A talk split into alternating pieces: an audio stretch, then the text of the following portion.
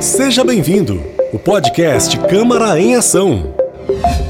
Nesta terça-feira, 31 de agosto, a partir das 19h30, a Câmara Municipal de Caraguatatuba realiza a 26ª sessão ordinária do ano. Na pauta da ordem do dia estão seis projetos de lei que deverão ser apreciados pelos vereadores, quatro são de autoria do Executivo Municipal e dois projetos de decreto legislativo de concessão de título de cidadãos caraguatatubenses a Evandro Pacheco e Carlos Lota Gautza. Entre os projetos está o projeto de lei número 46/21, que dispõe sobre a instituição de plantão e também de adicional para a realização de atividades, que especifica no âmbito do CREAS, o Centro de Referência Especializado em Assistência Social. O projeto de lei 50/21, que dispõe sobre autorização ao Poder Executivo para a criação de dotações orçamentárias e para abertura de crédito adicional especial ao orçamento do município no exercício de 2021, de que trata a Lei Municipal número 2542 de 11 de janeiro de 2021. O projeto de lei número 51/21,